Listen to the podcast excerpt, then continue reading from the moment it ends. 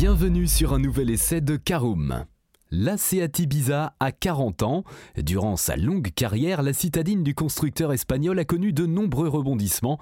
Elle fut la toute première voiture indépendante de la marque suite au désengagement de Fiat.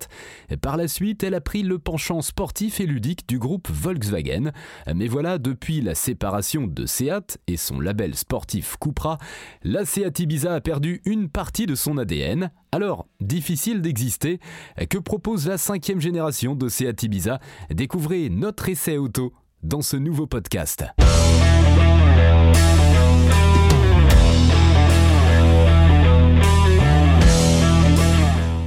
Bienvenue pour un nouvel épisode des essais de Caroom. Chaque mercredi, on vous partage nos expériences, avis et notes sur les modèles que nous essayons pour répondre au mieux à vos besoins sur l'automobile. Caroom, c'est un comparateur de voitures neuves, d'occasion et de leasing, mais aussi un guide d'achat qui vous accompagne et vous conseille dans toutes vos démarches automobiles. Bonjour à tous et ravi de vous retrouver cette semaine pour un nouvel essai consacré à la Seat Ibiza TSI 150 nouvelle génération. Un sommaire en 5 parties. En première partie, nous verrons qu'avoir 40 ans, ça se fait. En deuxième partie, nous passerons sous le capot. En troisième partie, sur la route.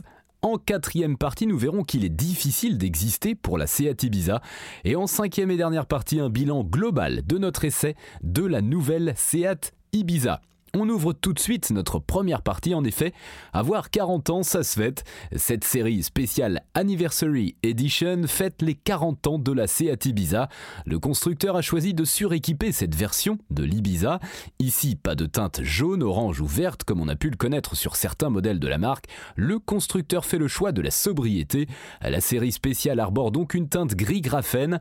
On retrouve des jantes de 18 pouces en alliage, couleur Cosmo Grey, spécifique à cette version version on remarque aussi l'inscription de cette série spéciale sur les montants de vitres. À bord, la Seat Ibiza Anniversary Edition se dote de sièges baquets spécifiques avec des surpiqûres orange. Il s'agit ici du seul rappel sportif de la citadine espagnole. Elle s'équipe aussi de seuils de porte personnalisés. Pour découvrir en détail l'habitacle de la Seat Ibiza dans ses finitions plus conventionnelles, rendez-vous sur notre essai de la Seat Ibiza 1 litre TSI 110. Pour ce faire, www.caroom.fr. On continue donc sur notre nouvelle génération avec notre deuxième partie. Passons sous le capot. Notre nouvelle Seat Ibiza propose deux moteurs, un bloc à 3 cylindres 1 litre TSI décliné en deux niveaux de puissance, 95 ou 115 chevaux, mais aussi un moteur 4 cylindres 1 litre 5 TSI de 150 chevaux. Et c'est ce dernier qui équipait notre version d'essai. Le 1 litre 5 TSI est un moteur agréable sur de nombreux points. Tout d'abord, sa puissance de 150 chevaux et son couple de 250 Nm dès 1500 tours minute sont amplement suffisants pour mettre à l'aise l'Ibiza en ville et sur autoroute. Ensuite, le TSI 150 est équipé de série d'une boîte automatique DSG 7 et sans surprise, celle-ci se montre rapide et confortable. Cette transmission à 7 rapports accroît la polyvalence de la citadine. Elle se montre confortable en ville et notamment dans la circulation embouteillée, ne nécessitant plus de s'encombrer avec une pédale d'embrayage et un levier de vitesse. Lorsqu'il s'agit de prendre l'autoroute, le septième rapport permet de baisser le régime moteur, ainsi les consommations sont en baisse. La consommation de carburant en utilisation mixte est alors environ de 7 litres 5 pour 100 km.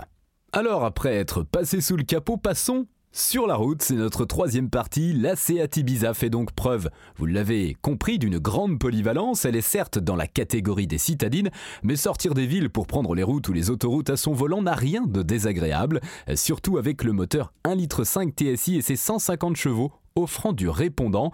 Le 0 à 100 km/h s'effectue en effet en 8,2 secondes.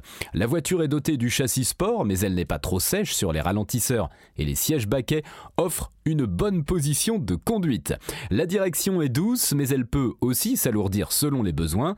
En effet, la Seat Ibiza dispose de différents modes de conduite éco, normal et sport. Ces derniers changent la réactivité de l'accélérateur et l'assistance de la direction. Alors passons à notre euh, quatrième point, un peu plus problématique en effet. Euh, sur ce modèle, il est difficile d'exister pour notre Seat Ibiza. Il y a en effet peu de défauts notables lorsque l'on conduit une Seat Ibiza 1,5 litre TSI, mais attention, n'attendez pas d'elle une véritable sportive. Euh, certes, elle est bien motorisée, mais ce moteur manque de tempérament par rapport aux versions Cupra que l'on a connues par le passé. On se souvient encore du moteur 1,9 litre TDI de la Seat Ibiza MK3 Cupra TDI.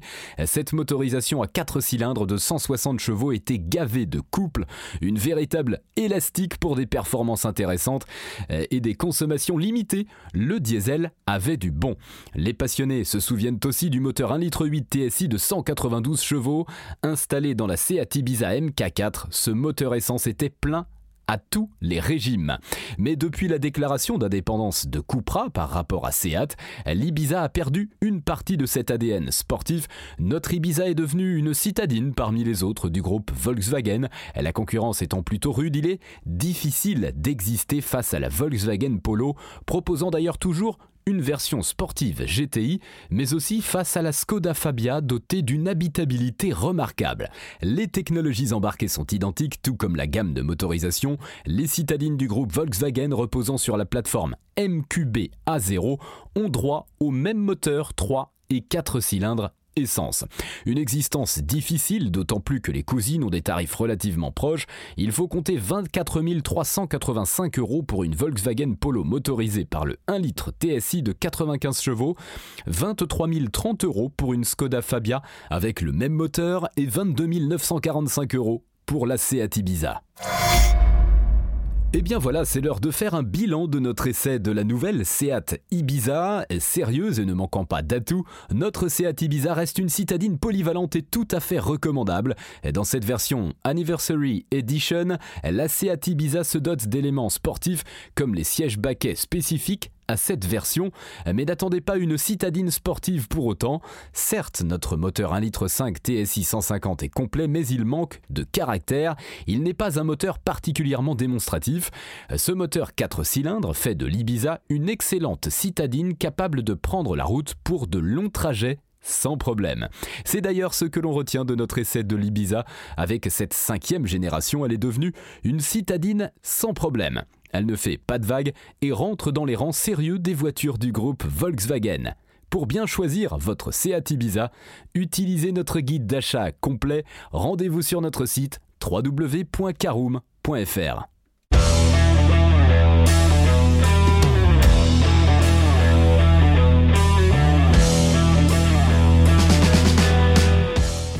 voilà, on en a fini pour cet essai. Si vous souhaitez avoir davantage d'informations, n'hésitez pas à aller lire l'article en entier. On a mis le lien dans la description plus quelques bonus. Vous pouvez également le retrouver en tapant Karoom, Seat Ibiza Anniversary Edition sur Google. Et si vous avez encore des questions, vous pouvez laisser un commentaire sur l'article ou les poser sur notre forum. Merci d'avoir écouté cet épisode jusqu'au bout. S'il vous a plu, n'hésitez pas à vous abonner au podcast depuis votre plateforme préférée, à le partager autour de vous et sur vos réseaux sociaux. On en profite aussi pour vous demander de nous laisser une note et un avis sur Apple Podcast. Votre avis nous aidera à gagner en visibilité, ce serait vraiment sympa de votre part. Si vous souhaitez vous renseigner davantage pour l'achat d'une voiture neuve ou d'occasion, ou que vous voulez encore plus de conseils et de bons plans, rendez-vous sur www.caroom.fr. Si vous avez encore des questions, des remarques ou des recommandations, n'hésitez pas à nous contacter sur nos réseaux sociaux. Merci encore et à mercredi prochain pour un nouvel essai du podcast de Caroom.